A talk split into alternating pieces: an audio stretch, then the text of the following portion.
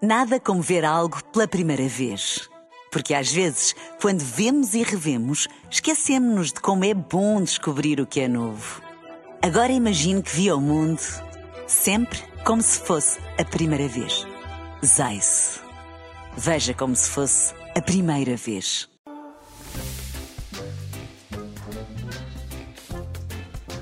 Eis, pois era. Hoje quero ouvi-lo dizer, eis, pois era, quando ouvir o som do genérico de um dos programas de entretenimento que mais temporadas teve nos anos 90 em Portugal.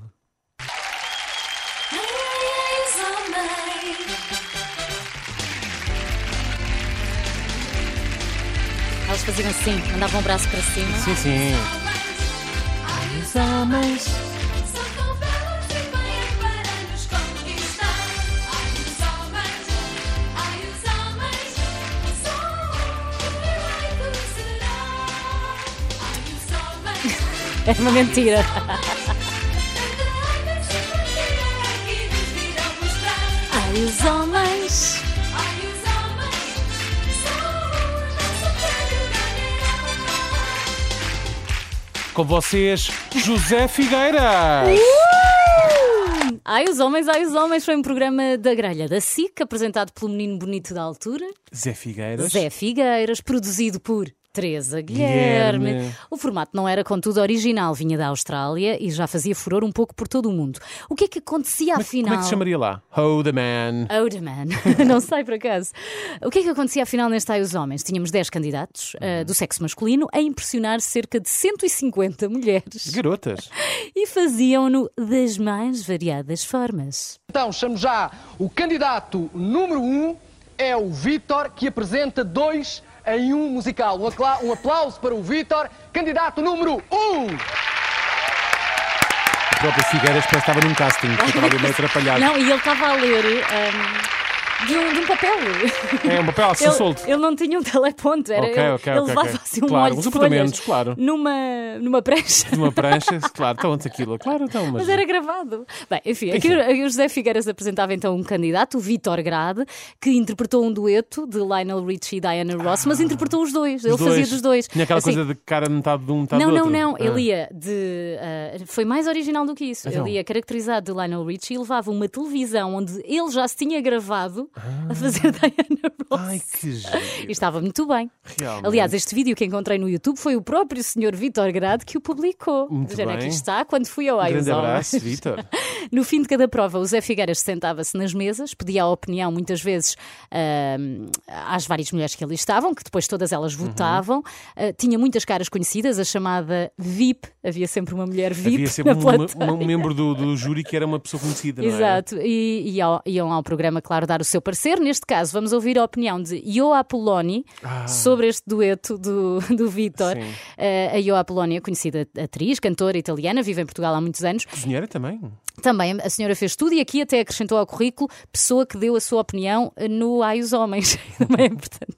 Bem, ora, é o que se chama começarmos lindamente. Um comentário já a esta prova. Bom, esta prova achei de uma imaginação extraordinária, acho espetacular. Aqui está. Cá está. Sim, Já sim. está. Isto é que é, dá- assim, assertiva, não é? Exatamente. A parte mais intensa deste Ai os Homens era quando, ao final de cada prova e depois de todas as mulheres darem os seus votos, os concorrentes eliminados eram atirados a uma piscina pelas belas assistentes, porque não eram a- atirados por qualquer pessoa. A é. coisa era mesmo difícil, desde logo, porque ainda antes das provas e só pela aparência, não sei se te lembras disso, eles Uhum, entravam em filinha e só pela aparência o programa eliminava logo três. Portanto, os pais vão já, vão já, vão já de pandeco, não é? na prova.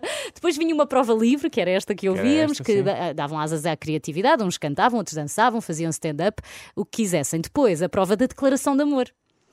Onde, através de palavras, eles tentavam encantar a chamada convidada Chamada VIP. VIP, pois é, A lembro-me disso. normalmente é tipo, Estavam assim numa varandinha e tudo, não era? umas vezes numa varanda, outras já no palco, mas sim numa varanda com flores e tudo. A Conceição Lino esteve lá, hum, a Nuxa esteve lá e na, Nuxa. e na final tínhamos a própria produtora, Teresa Guilherme. Claro. Quis melhor pão na sopa, pois claro, quem percebe-se.